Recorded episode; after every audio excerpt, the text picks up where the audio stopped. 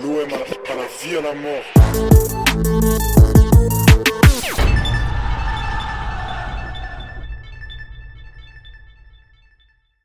Bonjour Nasser Raguet. Bonjour. On vous reçoit pour la première fois sur nos réseaux, donc bienvenue à l'Olympique de Marseille. Vous avez été nommé euh, directeur du centre de formation après une riche carrière à Cannes, au Havre, à Strasbourg, au Maroc, au poste de DTN. Qu'est-ce qui vous a poussé en premier à accepter cette mission au sein du club? Bah, Tout simplement parce qu'il y a eu un, un discours euh, qui correspondait à, à ce que j'aime, c'est-à-dire euh, bien qu'on pense de l'extérieur que l'OM c'était un club dans lequel on avait des stars pour, pour le championnat, pour viser aussi bien sûr les, compétitions européennes. J'ai senti, un discours chez Andoni Zubizarreta que j'ai rencontré la première fois et chez euh, le président, euh, euh, Monsieur Hérault, un discours vraiment formateur et, un discours axé sur la formation qui était un, point important dans le développement du club.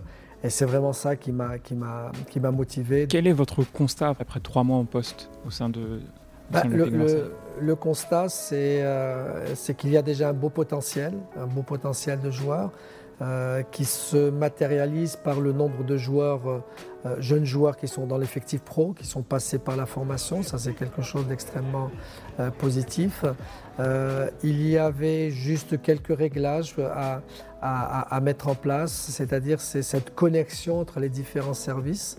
Euh, dans un service comme le technique, il n'y a pas le médical d'un côté, le recrutement de l'autre, les préparateurs physiques d'un côté, les entraîneurs euh, de, leur côté aussi. C'est vraiment mettre, mettre en, en, osmose tous ces gens-là.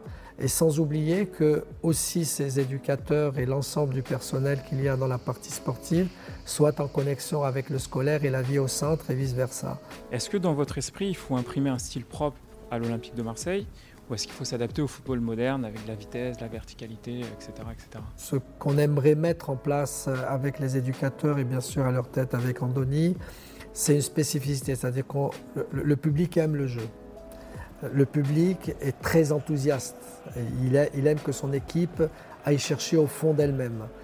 Donc nous, ce qu'on voudrait inculquer à nos jeunes joueurs, d'abord un, euh, avoir une technique irréprochable avec la possession de balle, faire du jeu, bien sûr avec les idées de vitesse de jeu, de verticalité, etc. Mais être capable de conserver le ballon, d'avoir la possession de balle, être maître du jeu sur le terrain et ensuite avoir, je dirais, de l'agressivité saine, de la détermination sur un terrain. La plupart du temps, quand vous avez une équipe qui sait jouer au football, qui a, euh, je dirais, de la technique, elle oublie de défendre, elle oublie, je dirais, d'avoir une certaine agressivité. Et donc c'est ce panache des deux que l'on aimerait mettre en place dans notre, dans, no, dans notre méthodologie de travail. J'ai l'impression que c'est quelque chose qui doit toucher en fait toutes les équipes du club. Ça doit partir en fait de, des équipes élites jusqu'aux aux plus petites équipes de l'académie. Exactement. On est dans un club, on n'est pas dans une équipe. Quand on parle de formation, j'ai pour habitude de dire que la formation d'un jeune, elle, commence à, partir de l'âge de 6 ans.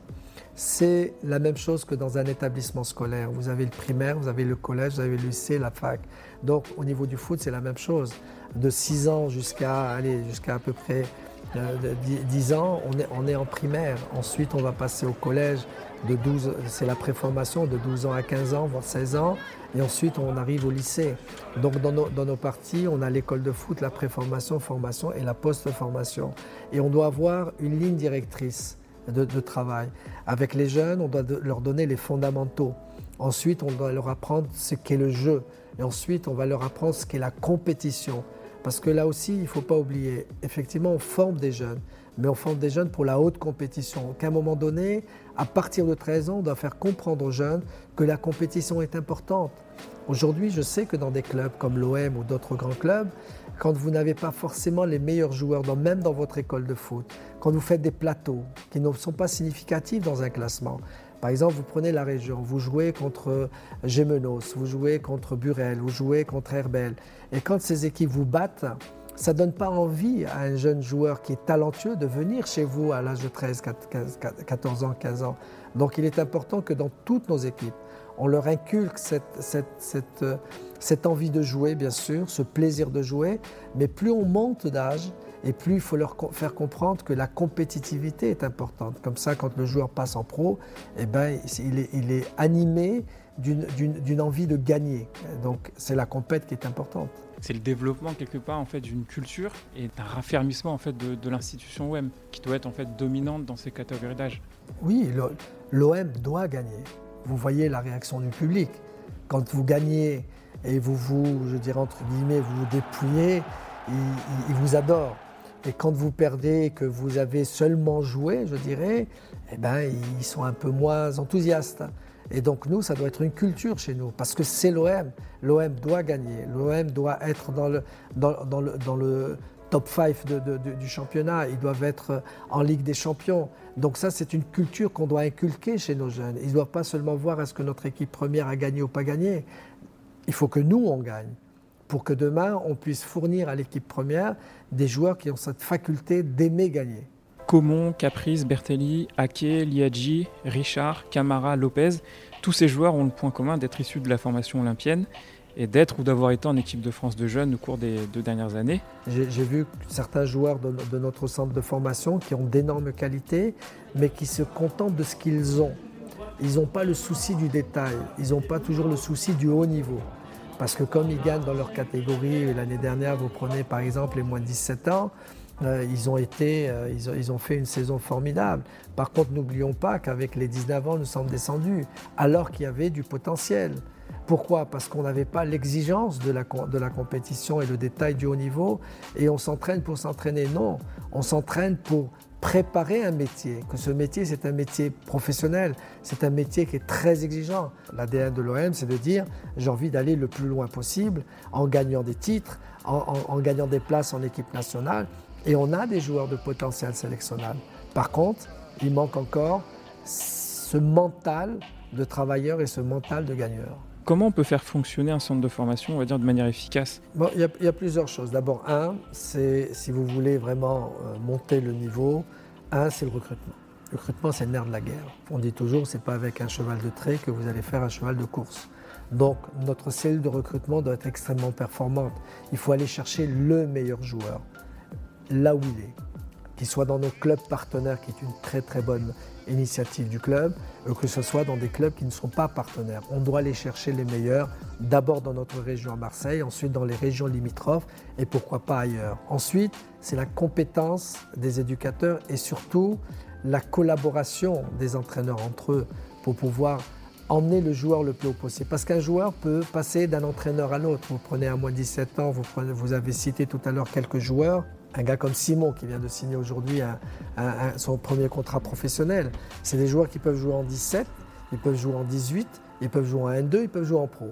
Si on n'a pas le même langage, si on n'a pas la même exigence de haut niveau, ça sera compliqué. C'est quoi un recrutement en fait euh, efficace? Comment dans le scouting on peut être euh, performant?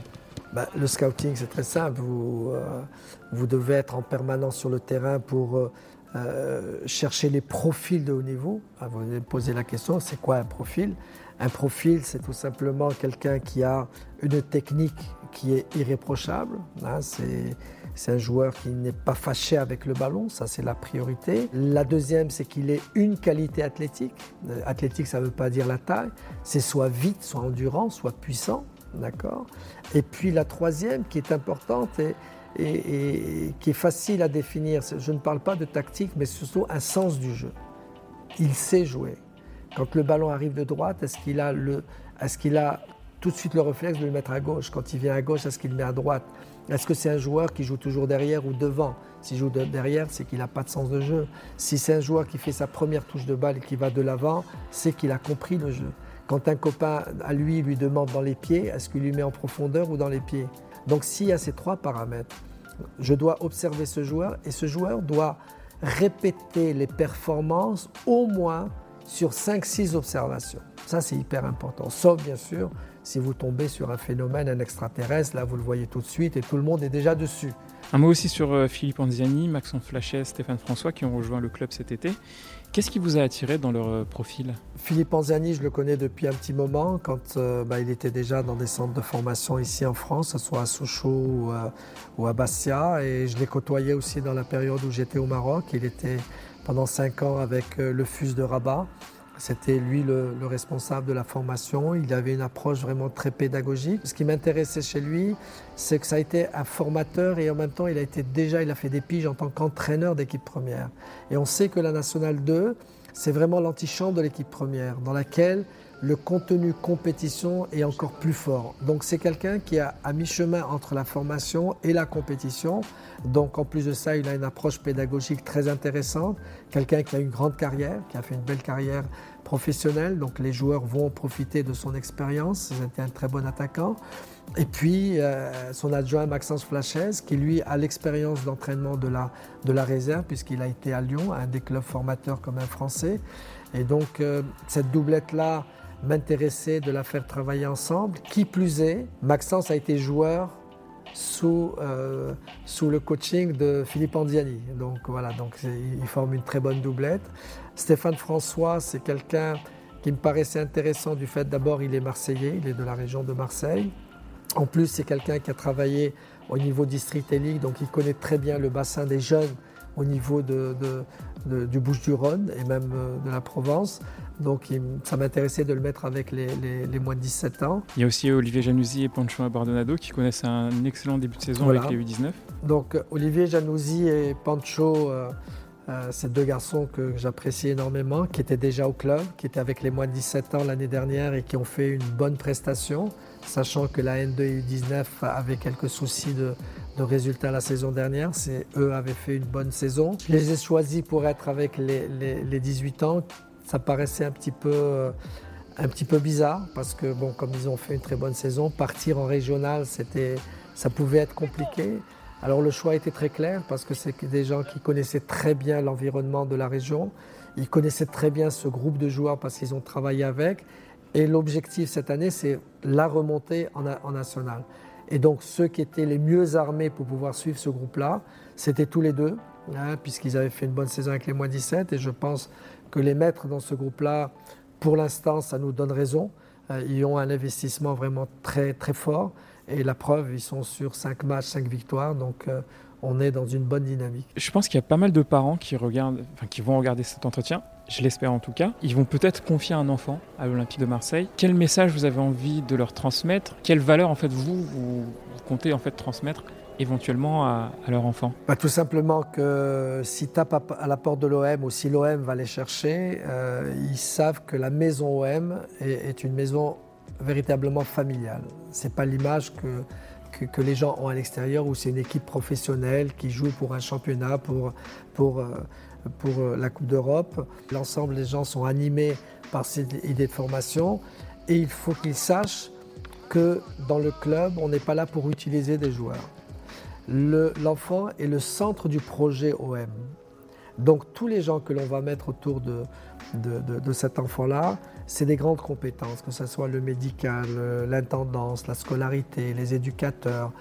Tous les gens seront au service de ce jeune pour l'accompagner. Et je dis à ces, à ces familles-là, vous nous confiez un enfant, donc on a une responsabilité énorme. Et nous, cet enfant, on veut faire un homme, d'abord équilibré dans l'éducation des valeurs dans sa scolarité parce qu'on a, on ne vend pas du rêve, on vend de la réalité. C'est qu'on leur dit, vous venez grâce à vos qualités sportives, mais c'est l'éducation et la scolarité qui seront prioritaires parce qu'il est encore jeune. On n'a aucune certitude quand il va passer pro, parce qu'on est, on est très clair. On va jamais mentir à des familles, même s'il y a de la concurrence.